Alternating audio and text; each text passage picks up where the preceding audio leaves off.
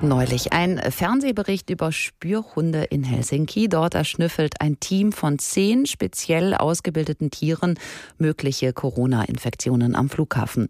Das soll angeblich eine deutlich sicherere Methode sein als die fehleranfälligen Covid-Schnelltests und das Ganze kostet auch weniger. Was klang wie ein Aprilscherz, ist nun aber auch in Deutschland vielleicht bald eine Alternative.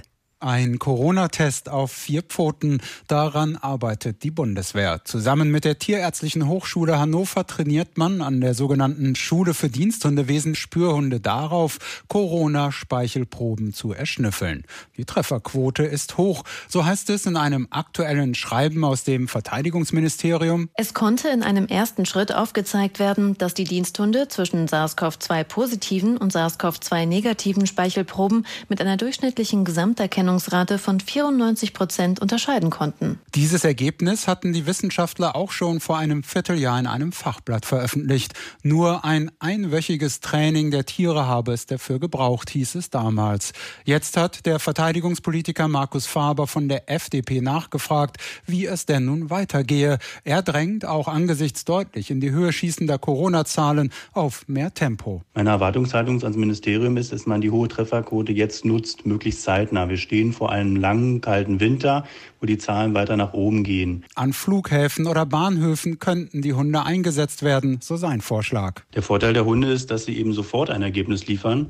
Das heißt, an Orten, wo man hohe Durchlauffrequenzen hat, hat man auch sofort ein Ergebnis und hat keinen Stau an Personen, die sich mit anderen ansteckenden Personen dann in einem Raum aufhalten müssen. In dem aktuellen Schreiben des Verteidigungsministeriums an den FDP-Politiker Faber ist von konkreten Einsatzmöglichkeiten aber noch keine Rede. Bei dem Kooperationsprojekt handelt es sich um eine Pilotstudie, die bis zur Erlangung der Praxisreife der Diensthundeteams durch weitere wissenschaftliche Untersuchungen abzusichern ist. Auf Nachfrage bei der federführenden Streitkräftebasis in Bonn heißt es ergänzend, bislang seien erst die acht Hunde der Lehr- und Versuchsgruppe ausgebildet worden. Knapp 400 Spürhunde habe die Bundeswehr insgesamt.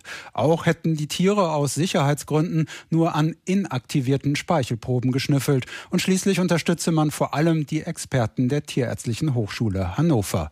Verteidigungspolitiker Faber würde sich mehr Initiative wünschen. Ich habe Angst, dass diese Prüfung noch ein, zwei Jahre dauern könnte und das Thema Covid sich dann erledigt hat, ohne dass man die Fähigkeiten dieser Spürhunde bis dahin genutzt hat. Schließlich heißt es in dem Schreiben an ihn auch, Erfahrungen aus Ländern wie Finnland, den USA oder Großbritannien zeigten, dass Corona-Spürhunde, Zitat, eine effektive und zuverlässige Ergänzung zu regulären Tests sein könnten.